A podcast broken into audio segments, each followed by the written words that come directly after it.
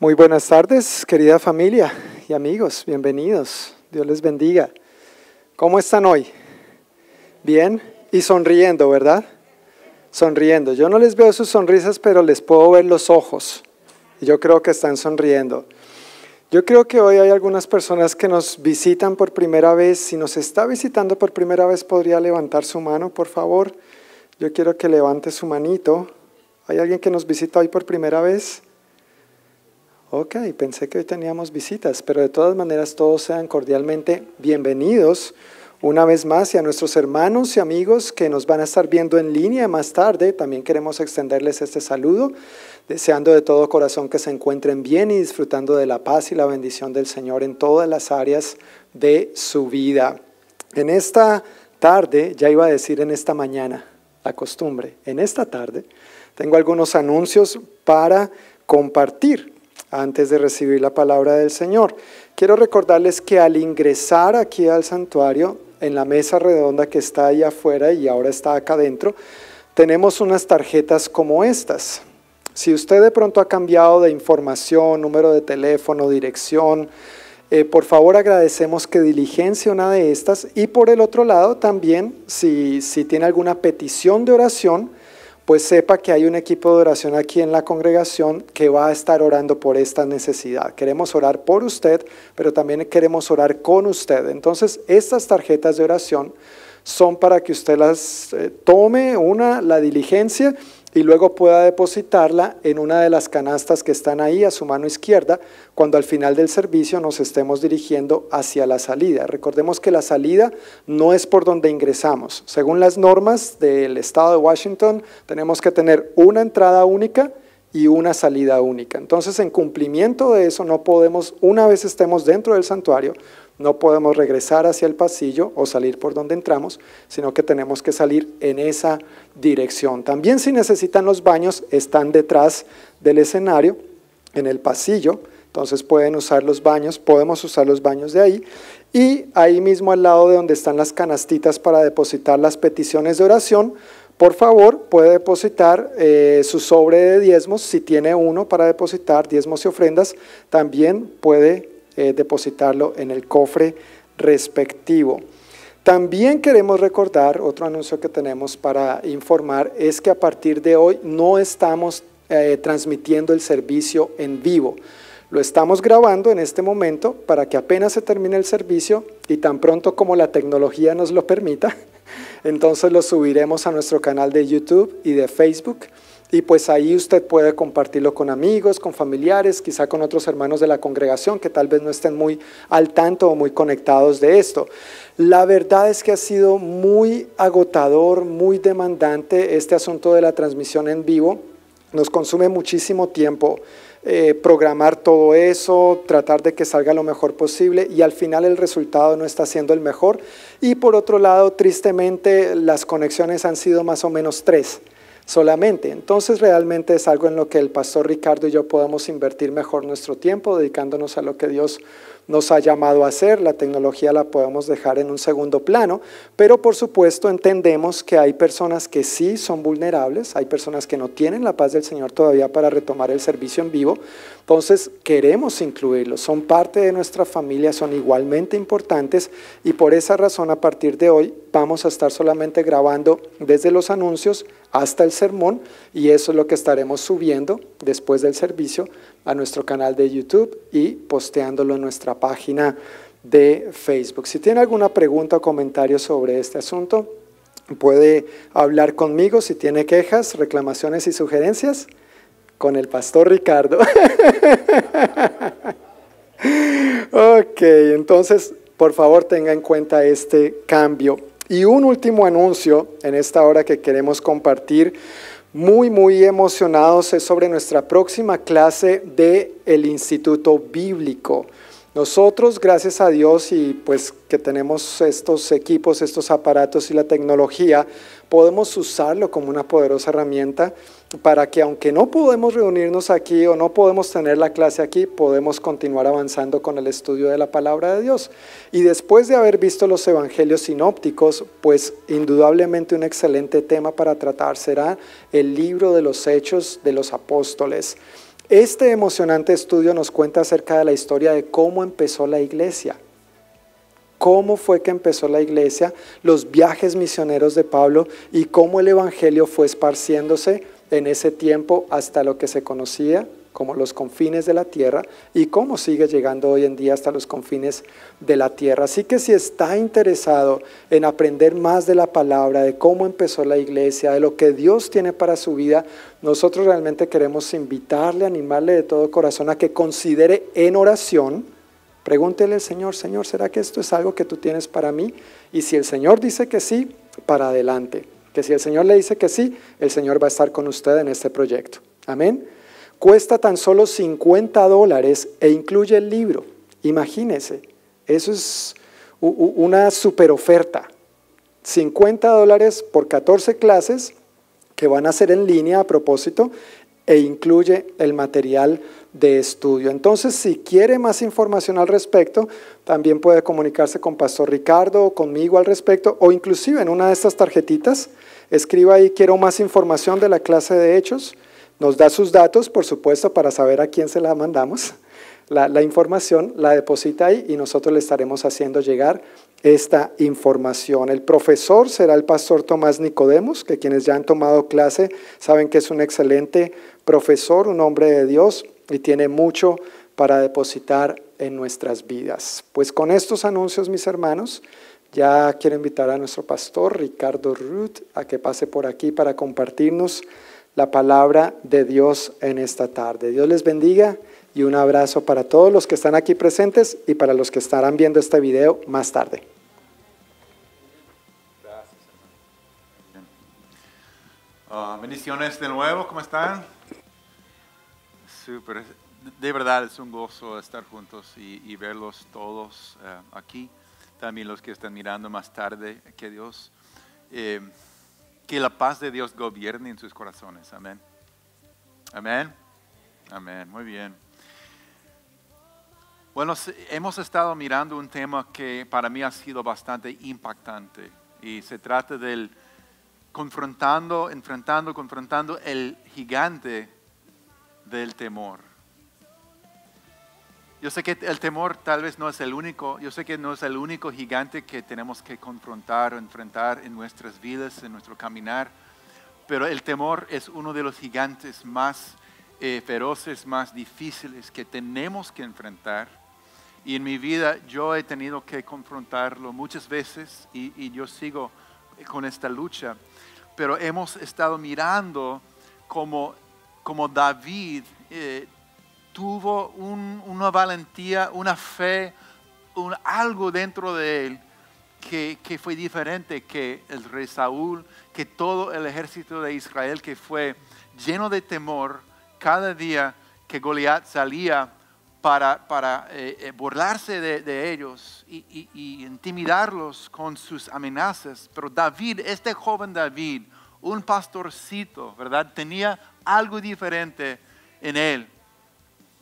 Y eso algo es algo que, me ha impactado, me ha llamado la atención, me hace preguntar qué marcó la diferencia en la vida de ese joven. No fue, no fue su papá, no, fue sus hermanos, no fueron sus hermanos, porque cuando él, sabemos que cuando el, eh, cuando Samuel, el profeta Samuel vino para buscar el próximo rey de Israel en la casa de Isaí y sus hijos, entre ellos Davidcito, David.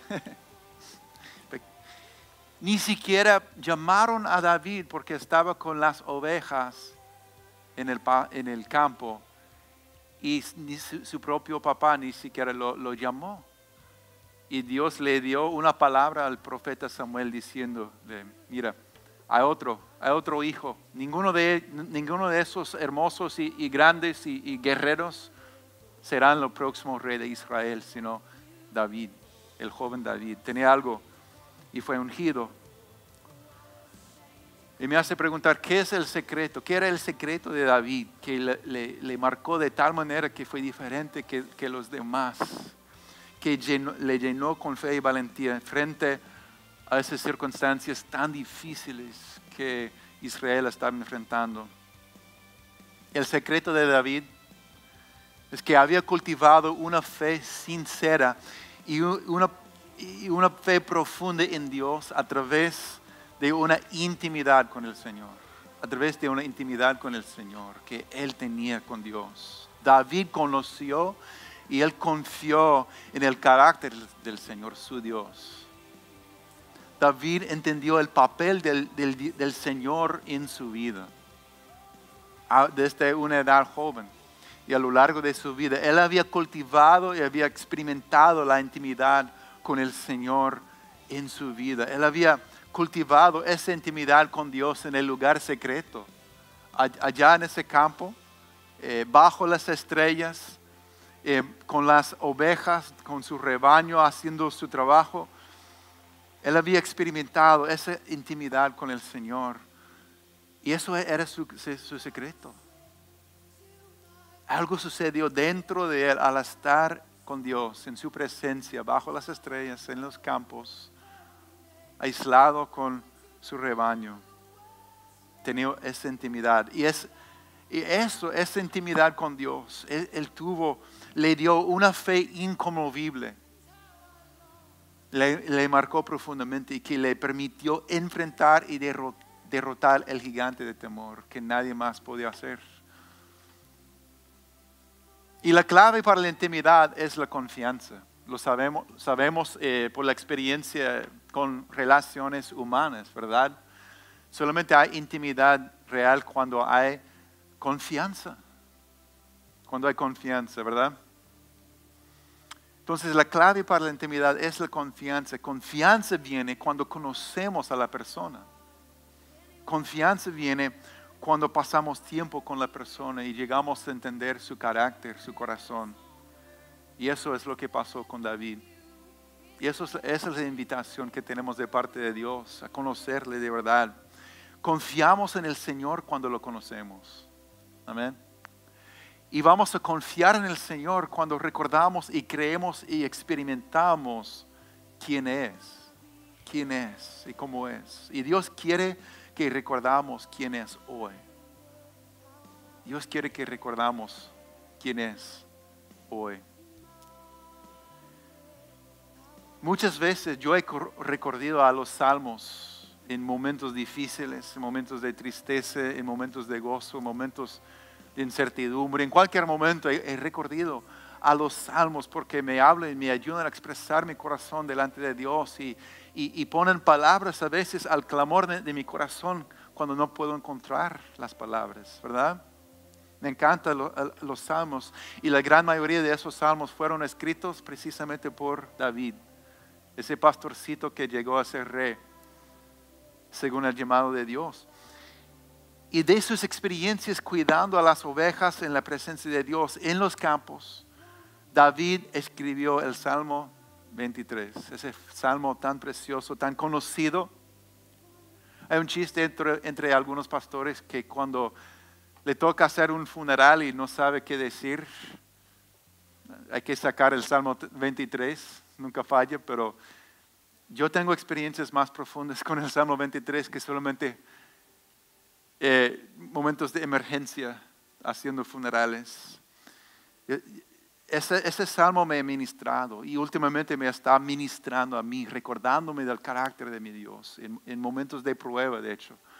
Em, yo recuerdo que la primera vez que me impactó profundamente fue cuando falleció mi, mi, abuelo.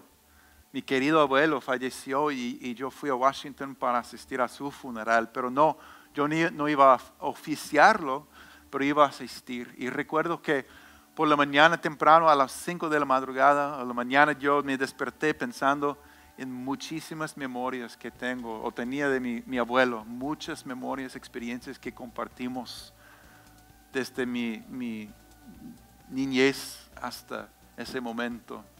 Y lloraba, lloraba y lloraba, pero en, en, esos momentos de intimidad Dios estaba conmigo.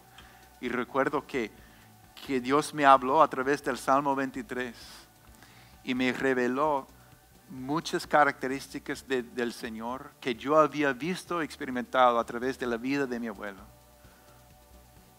Y cuando le compartí eso con mi, abuela, me, invitó a compartir al- unos minutos nada más en su funeral, pero fue para mí precioso porque fue una palabra de Dios para mi vida en ese momento. Y yo espero que este Salmo 23, al mirar otra vez al carácter y el corazón de nuestro Dios, que te fortalezca, que te anime en el día de hoy, que recordemos otra vez quién es. Amén. Entonces vamos a leer el Salmo 23 en, el- en la nueva traducción viviente y dice, el Señor es mi pastor, tengo todo lo que necesito. En verdes prados me deja descansar, me conduce junto a arroyos tranquilos. Él renueva mis fuerzas, me guía por sendas correctas y así da honra a su nombre. Aun cuando yo pase por el valle más oscuro, no temeré, porque tú estás a mi lado. Tu vara y tu callado me protegen y me confortan. Me preparas un banquete en presencia de mis enemigos. Me honras ungiendo mi cabeza con aceite. Mi copa se desborda de bendiciones.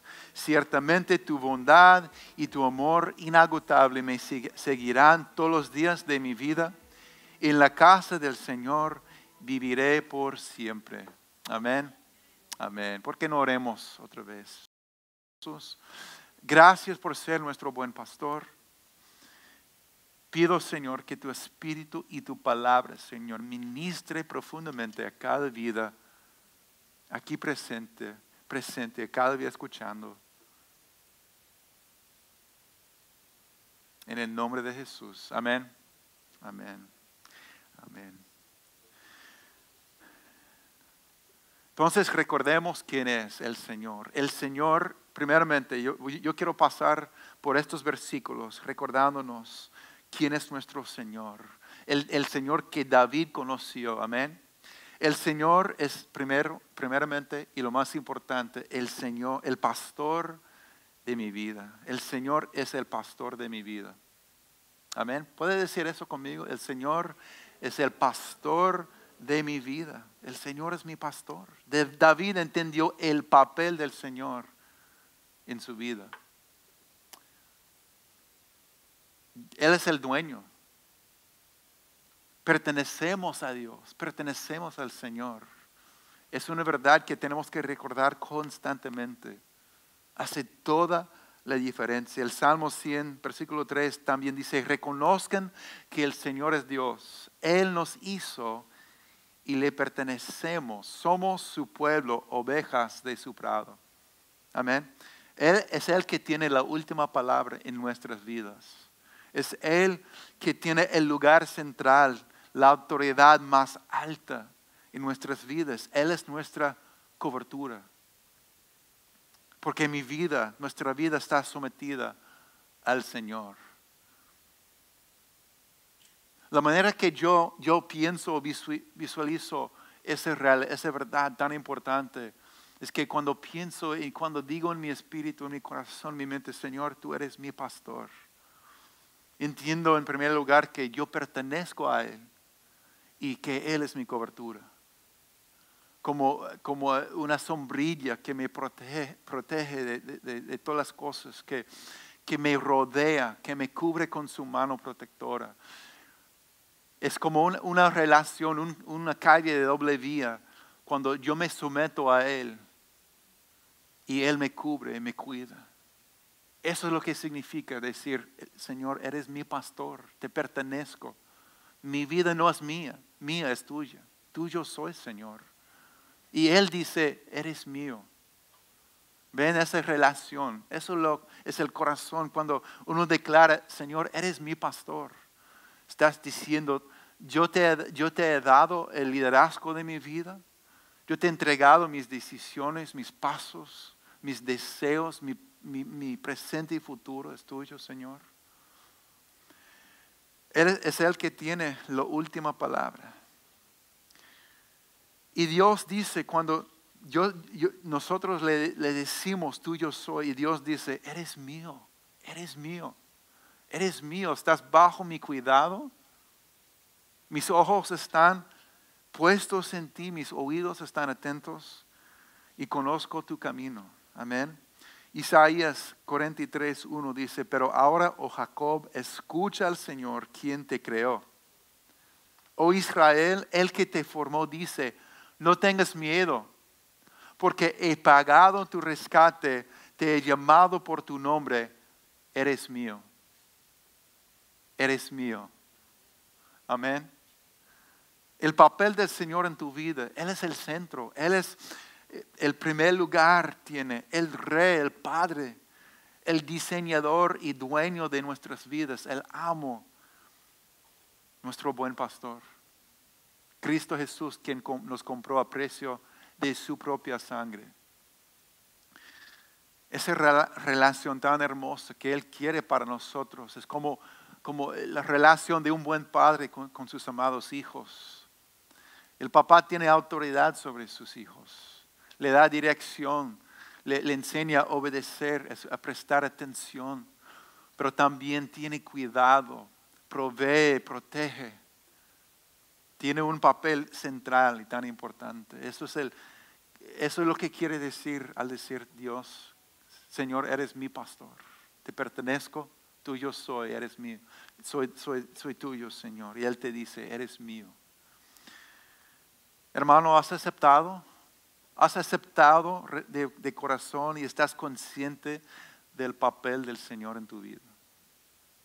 Vives cada día diciendo, Señor, mi vida es tuya te pertenezco, me has comprado, yo soy bajo tu cuidado, puedo vivir en paz porque sé que me estás cubriendo con tu mano, con tu presencia.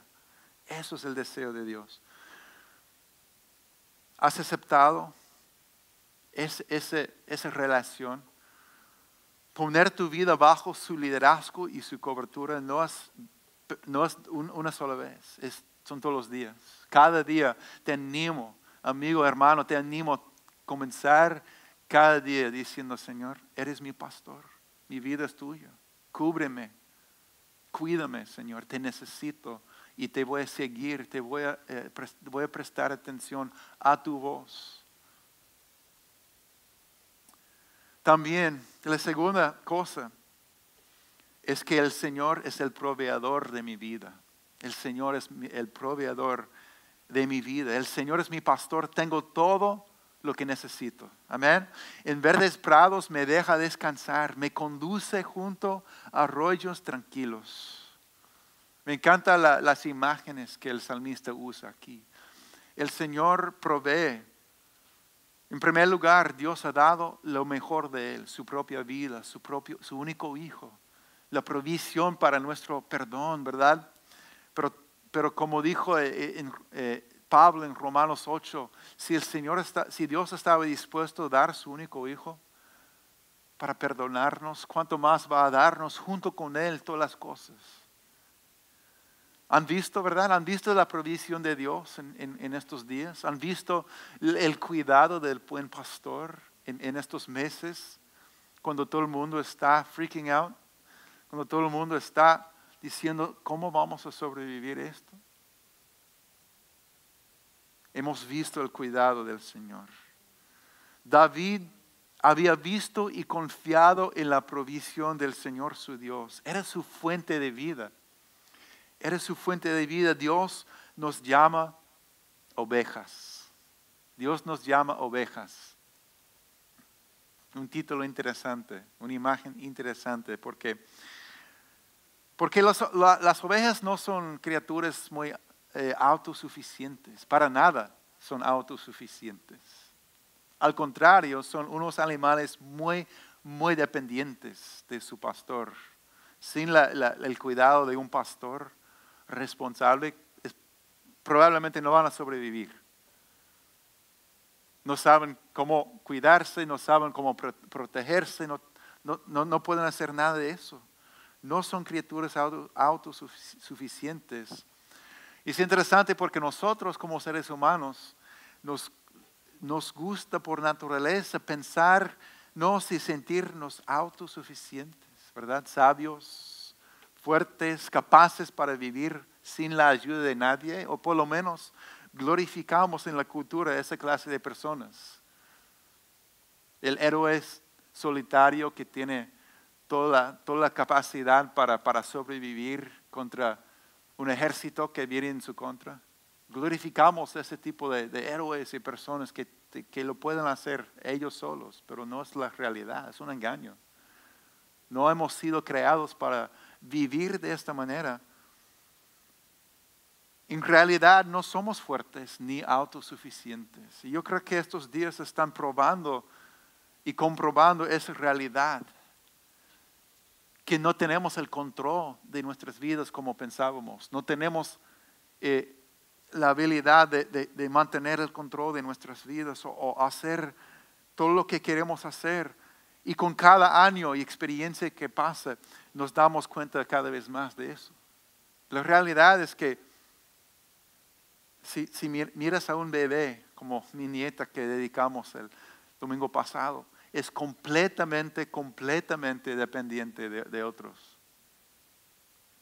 Y la realidad es cada ser humano que ha vivido en cualquier momento sobre la planeta Tierra, ha vivido años dependiente de otros del cuidado, de la protección, de la provisión de otros. Y terminamos nuestras vidas de esta manera también. Terminamos nuestras vidas dependientes del cuidado de otros. Así somos, necesitados de ser cuidados.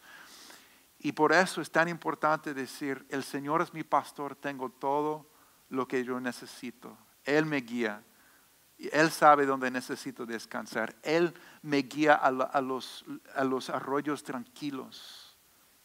Él sabe dónde lo que necesito es pendiente de mí. ¿Cuál es la fuente de tu confianza en el día de hoy, hermano?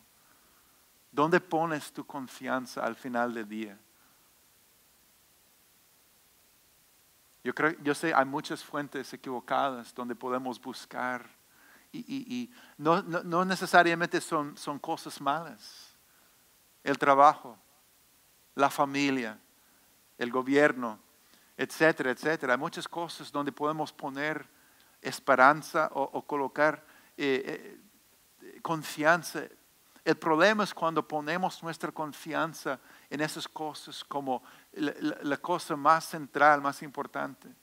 Cosas que se pueden quitar de nosotros la presencia de Dios, la promesa de Dios, nadie ni nada puede quitar de, nosotros.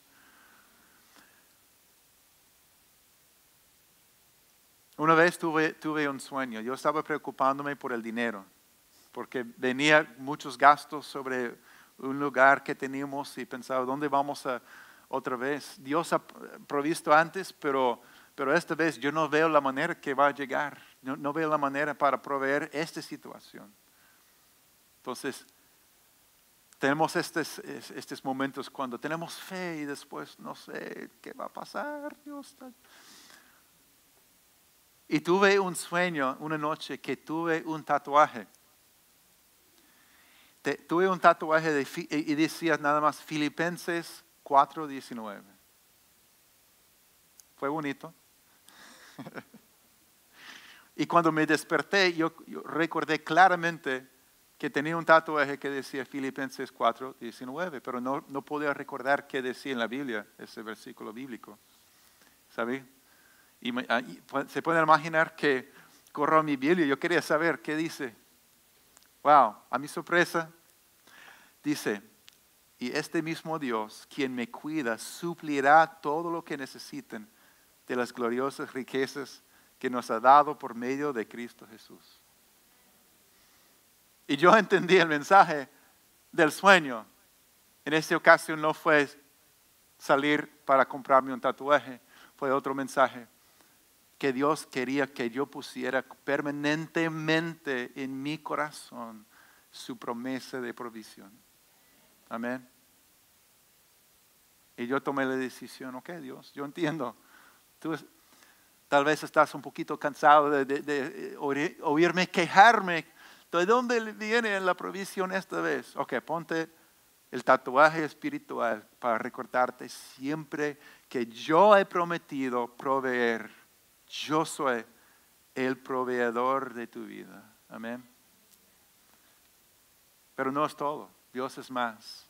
Él es nuestro pastor, el proveedor de mi vida. También Él es el restaurador, restaurador de mi vida. Dice, Él renueva mis fuerzas. Literalmente dice, Él restaura mi alma o restaura mi vida. Restaura. Él, el Señor es el restaurador de tu vida, de tu alma. Y puede ser que hay, una, área, una área de tu vida ahora mismo en tu alma donde hoy necesites experimentar la restauración o la renovación de Dios. Has experimentado pérdidas que han dejado áreas de tu alma con dolor, con miedo, con falta de esperanza o incertidumbre acerca del futuro. Eh, puede ser que, que, cosas viejas del pasado están eh, eh, volviendo a molestarte o atacarte. Hay muchas maneras que podemos sentir el dolor de, la vida y necesitar la, la restauración de Dios, la restauración de tu fe, la restauración de tu, esperanza, la restauración del amor, de la paz, de, muchas cosas. Puedo confesar, yo siento en este año personalmente, ha sido un año de, prueba interna. Y, y, recientemente yo estaba pensando en Gedeón. Hay un momento en la vida de Gedeón cuando el ángel del Señor se, acerca a él, cuando él está trabajando escondido, y le dice, guerrero valiente, Dios está contigo. Y la respuesta de Gedeón fue algo así. Si Dios está con nosotros, ¿por qué estamos pasando por todo esto? ¿Y dónde están todos los milagros que nuestros padres nos contó? Honestamente, yo me, me identificaba recientemente con, ese, ese, con lo que Gedeón dijo al Señor. Dios, yo he querido ver tu mover toda mi vida, por, por muchos años he querido ver las grandezas de Dios, el mover del Espíritu de Dios. ¿Dónde están los milagros que, hemos, que vemos en tu palabra? ¿Dónde está el mover de Dios que anhelamos? Pero Dios es fiel y, y Él restaura nuestras almas. Y yo creo que cada uno puede pensar en, tu corazón. Hay algo, una lucha, hay una lucha, un dolor, una, una eh, desilusión, algo. Cuando honestamente le dices al Señor, Dios, estoy sufriendo en esta área, estoy luchando, estoy siendo muy atacado, siendo débil, siendo lo que sea tu situación. Y en mi experiencia, la primera cosa que podemos perder cuando enfrentamos pruebas, estrés o momentos difíciles es el gozo, ¿verdad? Es como una mariposa que desaparece. Pero sabemos que el gozo no es así. Es algo muchísimo más profundo. Es algo que el Espíritu de Dios pone dentro, profundamente dentro de nosotros, que nada ni nadie puede quitar de nosotros cuando entendemos que el Señor es el restaurador, de mi vida. ¿Por qué? ¿Y dónde encontramos el gozo de nuevo entonces? El Salmo 16, 11 nos dice que en su presencia hay plenitud de gozo. En su presencia. En su presencia es donde pasa la, sucede esa restauración de tu alma que necesitamos experimentar. Solamente en su presencia. Hay cosas que solamente pueden cambiar dentro de uno al pasar tiempo a los pies de Cristo, al pasar tiempo con Él. Dios nos ha dado el secreto para experimentar su presencia de tal manera que va restaurando nuestra alma y es esperar en Él, de verdad. Esperar en Él. Así dice el Salmo 72.1, espero en silencio delante de Dios porque de Él proviene mi victoria. Otra versión dice, solo en Dios haya descanso mi alma. Hermoso, ¿verdad? Solo en Dios haya descanso mi alma. Eso es muy importante porque podemos buscar descanso para el alma en muchas fuentes que, que no funcionan, no sirven para eso. Pero en su presencia hay plenitud de gozo, hay restauración para tu alma. Yo, espero con todo mi corazón que esa área, que el Espíritu de Dios toque y ministre, te ministre en esa área hoy. Y hay muchas promesas de restauración y renovación para los que esperen y confíen en el Señor. Uno de mis favoritos es Isaías 40, 28 a 31 A leerlo. Dice, ¿acaso nunca han oído, nunca han entendido? El Señor es el Dios eterno, el creador de toda la tierra. Él nunca se debilita ni se, ni se cansa. Nadie puede medir la profundidad de su entendimiento. Él da poder a los indefensos y fortalece a los débiles. Hasta los jóvenes se debilitan y se cansan y los hombres jóvenes caen exhaustos. Hasta, en cambio, los que confíen en el Señor encontrarán nuevas fuerzas, volarán alto como con alas de águila, correrán y no se cansarán, caminarán y no desmayarán. Amén. Amén. Él restaura mi vida, Él renueva mis fuerzas en su presencia al esperar en Él. También dice que me guía por sendas correctas y así da honra a su nombre, te restaura a la, a la, senda correcta cuando te ha desfiado como la oveja perdida. O simplemente cuando te encuentres en momentos de incertidumbre, que son muchos ahora. Te pone en el camino correcto de nuevo. Lo he visto una y otra vez, una y otra vez, momentos de incertidumbre. Cuando sentí el, el estrés, no sé cómo seguir adelante, cuál decisión tomar, cómo pensar en los próximos pasos. Pero he visto una y otra vez Dios guiando, el Señor guiándonos por sendas, por sendas correctas por amor a su nombre. Y cuando estamos buscando cuál camino tomar, es poderoso recordar lo que dice el Salmo 32, 8 a 9. El Señor dice, yo te instruiré, amén yo te instruiré, yo te mostraré el camino que debes seguir. Yo te daré consejos y velaré por ti. Pero, pero no seas como el mulo o el caballo, que no tienen discernimiento y cuyo brillo hay que domar con brida y freno para acercarlos a ti. Está diciendo, mira, completamente, yo quiero guiarte, yo quiero enseñarte el camino, yo quiero guiarte con mi consejo, pero no, no pelees conmigo, por favor. Yo, yo estoy aquí, déjame guiarte, déjame dirigirte. La próxima cosa que el Señor es en nuestras vidas, Dios, el Señor, es la paz de mi vida. Amén.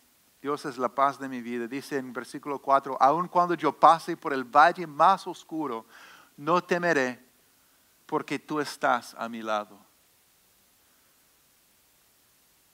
En los meses de verano, los pastores llevan a sus ovejas a las zonas, zonas montañosas donde encuentren aire fresco y fuentes frescas de comida y de agua y en nuestras vidas espirituales hablamos de experiencias en la montaña, ¿verdad?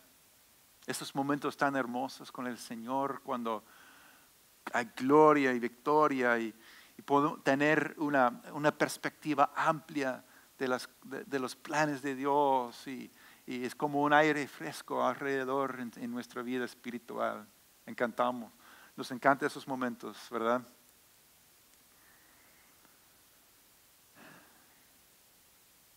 Pero la verdad es esto, los valles son el camino que conduce a las montañas. Déjame decir eso otra vez. Los valles son el camino que conduce a las montañas. Los valles son conocidos como lugares sombríos, aislados, incluso peligrosos con poca vista. Sin embargo, en los valles se encuentran las piscinas de aguas más profundas y nuevamente la ruta más directa hacia lugares más altos. En mi experiencia, los momentos tan más preciosos y poderosos con el Señor vienen justamente después de los valles más profundos que he vivido. ¿Ha sido igual con usted? ¿Ha, visto eso?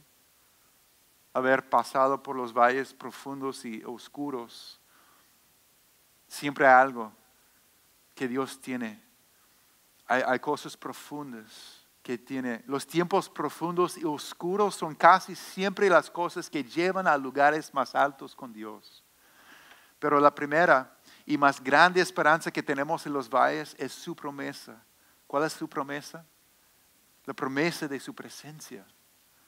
Él dice, el salmista escribió, porque tú estás conmigo. Tú estás conmigo. No temeré porque tú estás a mi lado.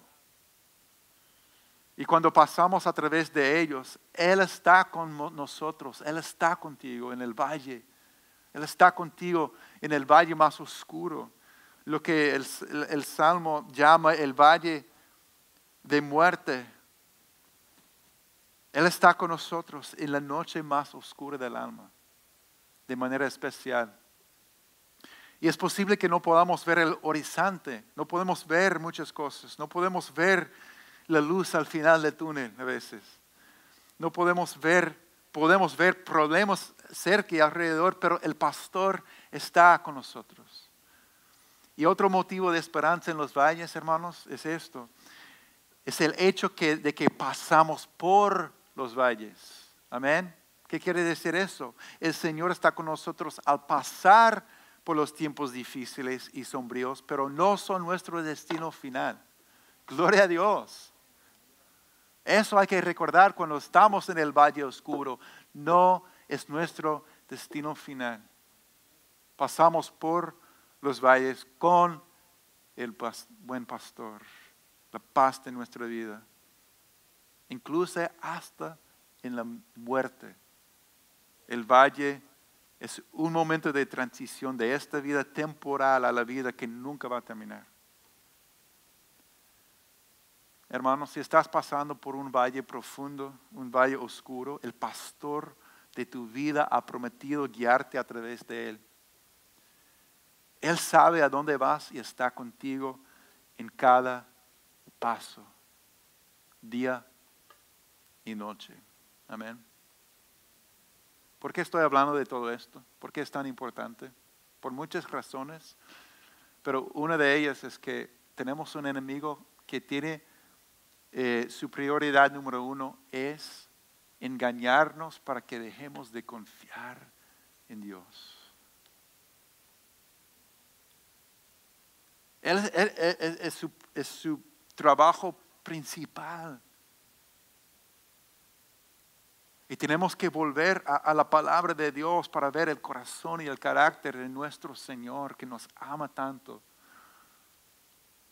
Para decir, no, el Señor no me ha abandonado. El Señor está conmigo en este valle. Él es mi proveedor. Mi pastor tiene cuidado de mi vida hoy y cada día de mi vida.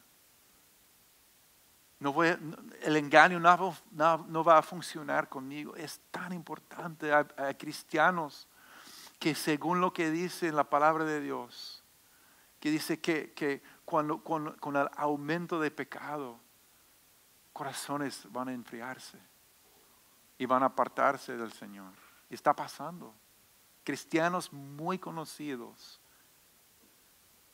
algunos de ellos eh, están luchando con dudas tan fuertes que están diciendo, yo no sé si realmente creo en lo que todo he, creído. Pero cuando regresamos a la palabra de Dios, recordamos el corazón y el carácter de nuestro Señor y nuestro pastor. Y decimos como Pedro, ¿a dónde iríamos? ¿Verdad? ¿A dónde iríamos? Solo tú tienes las palabras de vida, vida eterna.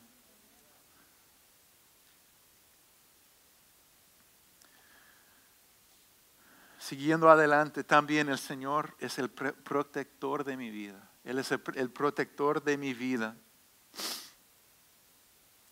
Dice, tu vara y tu callado me protegen y me confortan.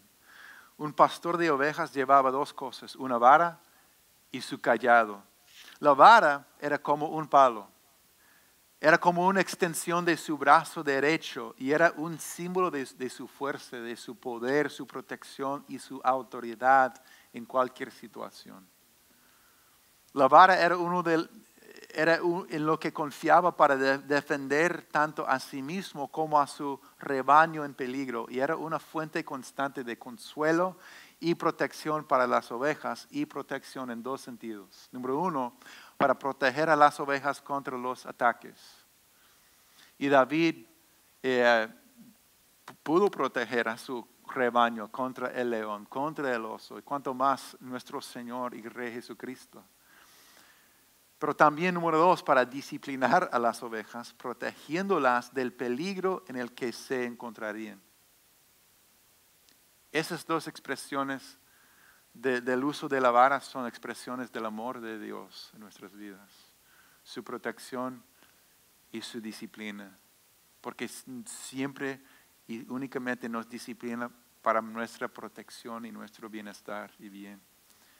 La autoridad de Dios es su palabra, que nos confronta a veces, que nos confronta con, con cosas que quieren desviarnos contra esas cosas. Es la espada del, del Espíritu que nuestro buen pastor utilizaba para enfrentar a Satanás en el desierto y nosotros también. Es, el, igual para nosotros. También debemos estar muy abiertos a la corrección y la dirección de Dios a través de su palabra y su espíritu.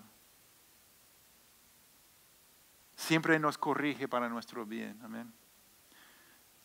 Por otro lado, el callado es un símbolo de la compasión y el cuidado del pastor. El callado se, utiliza para reunir ovejas, se utiliza para acercar las ovejas al pastor. También se utiliza para guiar a las ovejas a lo largo de un camino seguro, con una presión suave en su lado. En tu espíritu, en tu alma, puedes sentir a veces el Señor así. Mi oveja, te estoy guiando. Acércate a mí en este momento. Por aquí, por aquí. Estoy contigo. Se utiliza para guiar a las ovejas a lo largo de un camino seguro con una presión suave. Su toque nos recuerda que pertenecemos al buen pastor. Eres mío. Aquí, por aquí. Eres mío. Tengo cuidado de tu vida. Y es simbólico del Espíritu Santo en nuestras vidas, el consolador, el consejero. Es simbólico de, su Espíritu. Jesús dijo, dijo que el consolador, dice, nos guiará a toda la verdad. Está guiándonos a la verdad.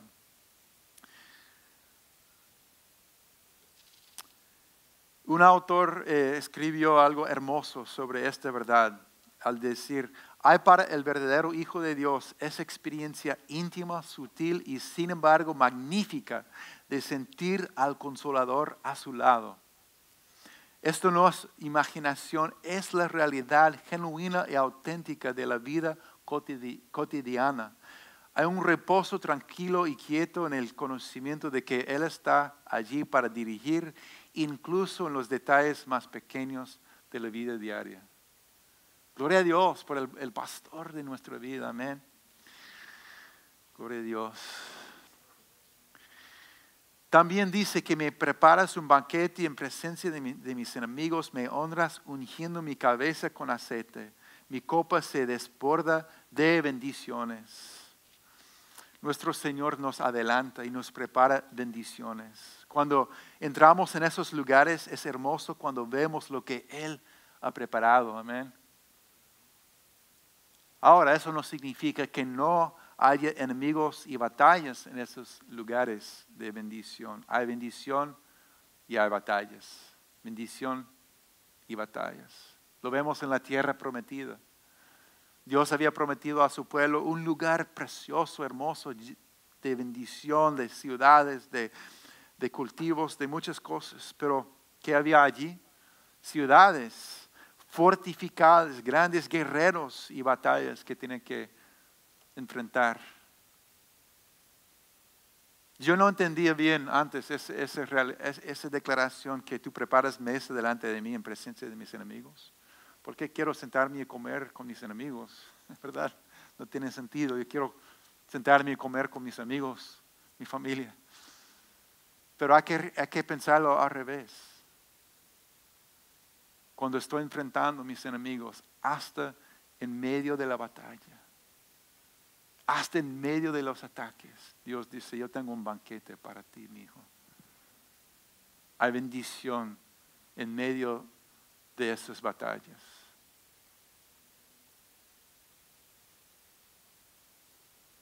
Y al igual que la bendición de la tierra prometida, el enemigo estará allí para tratar de intimidarte y, oponerte, pero la bendición de Dios está allí y no podemos volver atrás. Y mientras estemos en esta tierra, habrá batallas.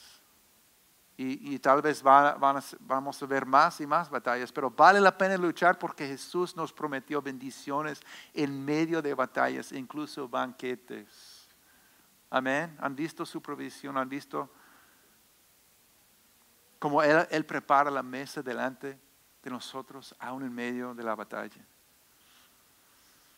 También dice que has ungido mi cabeza con aceite, mi copa está rebosando. Jesús es el ungido y con él encontramos una unción fresca, que es la llenura fresca de su Santo Espíritu, que tanto necesitamos.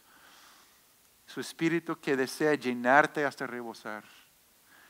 Un pastor de ovejas como David aplicaría un ungüento a la cabeza de la oveja para protegerla de las moscas y otros insectos dañinos durante el calor del verano.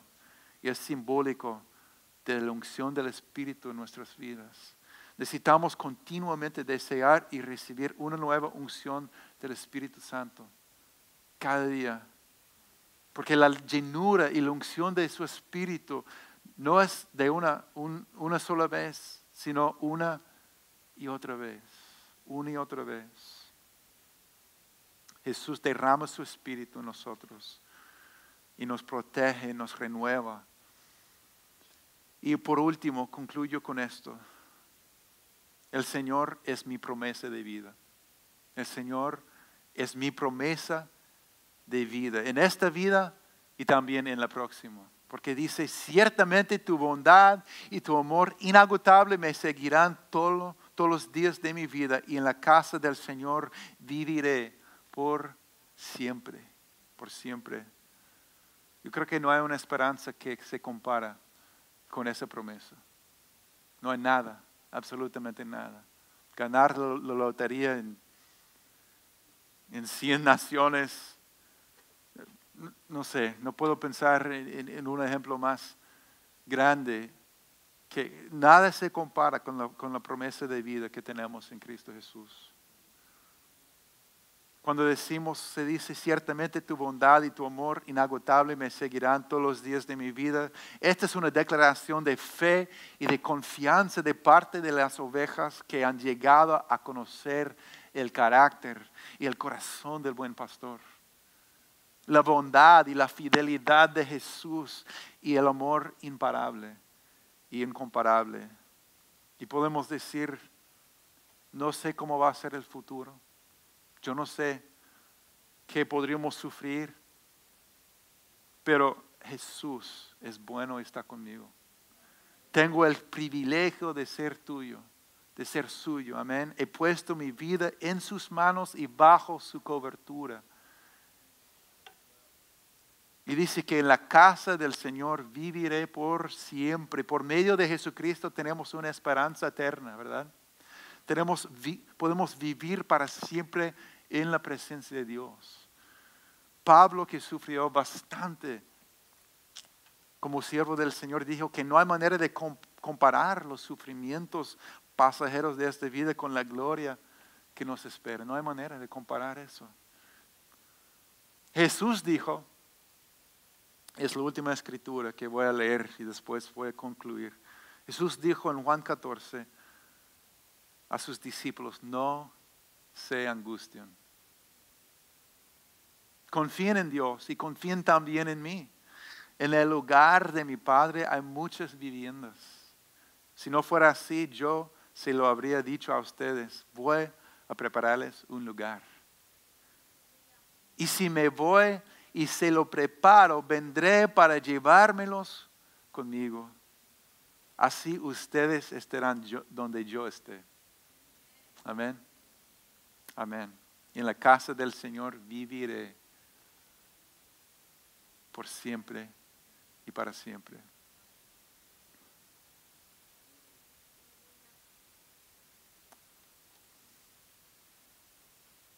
¿Cómo está tu fe y tu confianza en, el Señor hoy? Puedes decir de, corazón, el Señor es mi pastor. Yo, yo, yo he puesto mi vida en, en manos del buen pastor. Él es mi cobertura, Él tiene cuidado de mí. Confieso que soy como una oveja perdida muchas veces o no, no puedo, no soy autosuficiente, pero yo sé que tiene cuidado de mi vida. Yo, yo he puesto mi vida en manos, he puesto mi confianza, he puesto mi fe, he puesto mi todo en, en el Señor, el buen pastor que por amor dio su vida por sus ovejas. Amén. Si no, si no has podido decir de corazón, y, si no puedes decir cada día a, Él, Señor, tuyo soy, tuyo soy. Ahora es el, el, tiempo, ahora es el tiempo para darle todo, toda tu confianza, toda tu fe, toda tu vida, tus, todas tus cargas. Y, también al estar aquí en su presencia, en qué área de tu vida necesitas recibir y experimentar la ministración del buen pastor para, para tu ser, para tu corazón, para tu alma. Donde necesitas ser ministrado y restaurado y fortalecido y animado y levantado y, ver su provisión y su protección y su, su presencia otra vez. Él está aquí y, es claro para mí que su corazón es ministrarte en el día de hoy. Amén. Amén. Vamos a terminar, eh, yo incluso vamos a cantar una canción hermosa que dice, Jesús, eres mi buen pastor. Amén. Y mi, mi oración ha sido y es en este momento que el Espíritu de Dios, el buen pastor de tu vida, de mi vida, te ministre en esa área donde Él conoce tu necesidad, donde Él sabe que Él va a tocar y fortalecer y renovar y restaurar. Amén. Entonces, puedes abrir tu corazón en este momento, por favor, a Él. Amén. Y vamos a terminar cantando esto y, pasando unos momentos respirando en su presencia. Si quieren estar sentados de rodillas, de pie, como usted quiera, ese es un momento de intimidad con el Señor. Amén. Gracias.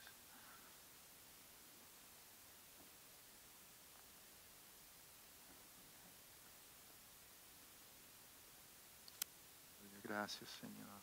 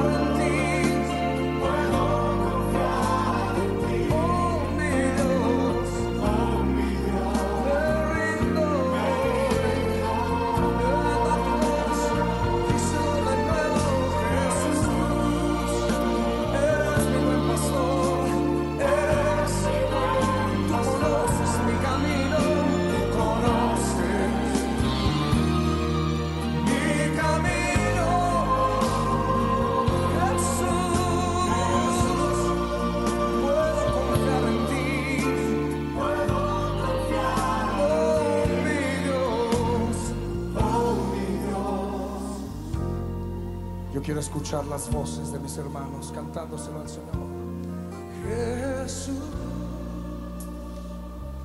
eres mi buen pastor. Tú conoces mi camino.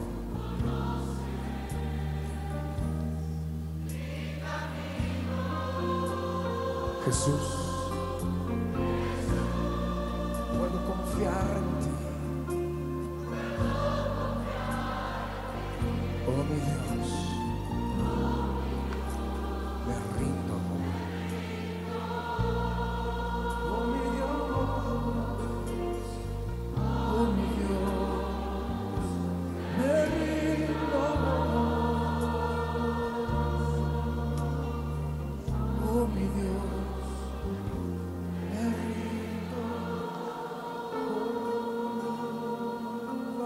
cantarle un cántico nuevo.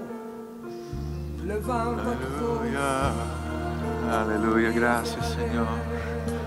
Oh, te adoramos Señor. Podemos alabarle por un momento más juntos. Gracias Dios, te exaltamos. Te exaltamos Señor. Recibimos tu cuidado, recibimos tu palabra. Recibimos tu amor, tu dirección, tu paz. A ti Señor, te recibimos. Amén. Amén. Gloria a Dios. Les animo esta noche cuando te cuestes y mañana cuando te despiertes, decirle al, del, de- del corazón, decirle al Señor, Señor, eres mi pastor y tú yo soy. Y pensar en, en- en la cobertura que Él pone sobre tu vida y rendirle tu corazón y tu vida, ponerle eh, en sus manos todo. Amén. Amén. Amén. Que Dios les bendiga. eh, Y van a salir por esas puertas y que Dios bendiga y los fortalezca en esta semana. Yo espero que tengan momentos de intimidad con el Señor y que seas de bendición a otros también. Amén. All